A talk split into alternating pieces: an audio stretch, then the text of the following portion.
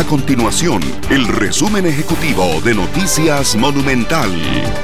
Hola, mi nombre es Alejandro Meléndez y estas son las informaciones más importantes del día en Noticias Monumental. La Fiscalía de Probidad, Transparencia y Anticorrupción investiga la supuesta solicitud de dádivas en cuatro funcionarios de la Municipalidad de Alajuela en la otorgación y renovación de patentes comerciales y de licores. A los trabajadores se les cuestionan los aparentes delitos de cohecho y enriquecimiento ilícito. Ayer jueves, agentes del organismo de investigación judicial allanaron siete oficinas del municipio alajuelense y cinco casas de habitación con el objetivo de encontrar evidencia importante para el desarrollo de la investigación.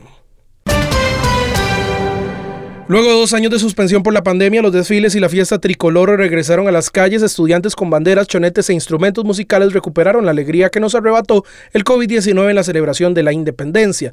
Las condiciones del tiempo fueron benevolentes, sin embargo, el hecho de no ser un día feriado sí alejó a más de uno de los tradicionales desfiles.